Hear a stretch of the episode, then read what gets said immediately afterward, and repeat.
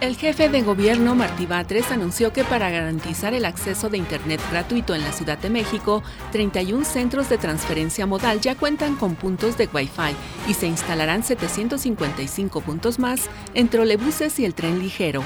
Vamos también a colocar 775 eh, puntos en la red de servicio de transportes eléctricos en 381 estaciones de trolebuses, en 5 estaciones de tren ligero y en colaboración con la Comisión Federal de Electricidad vamos a tener disponible el Internet en 387 unidades de trolebuses y 11 unidades de tren ligero. Este martes 23 de enero fue reabierta la Catedral de Veracruz tras haber sido cerrada luego del desprendimiento de un candelabro.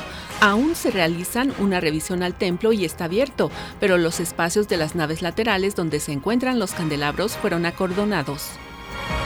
En Palacio Nacional se encuentran reunidos un grupo de congresistas estadounidenses con el presidente Andrés Manuel López Obrador para dialogar sobre el fenómeno migratorio y la seguridad binacional. En información internacional, Bolivia anunció que el uso de cubrebocas será obligatorio en el sistema de educación una vez que las clases comiencen en la primera semana de febrero. Esto como medida de prevención ante el brote de COVID-19 que comenzó el mes pasado. Le informó Alicia Hernández Romero.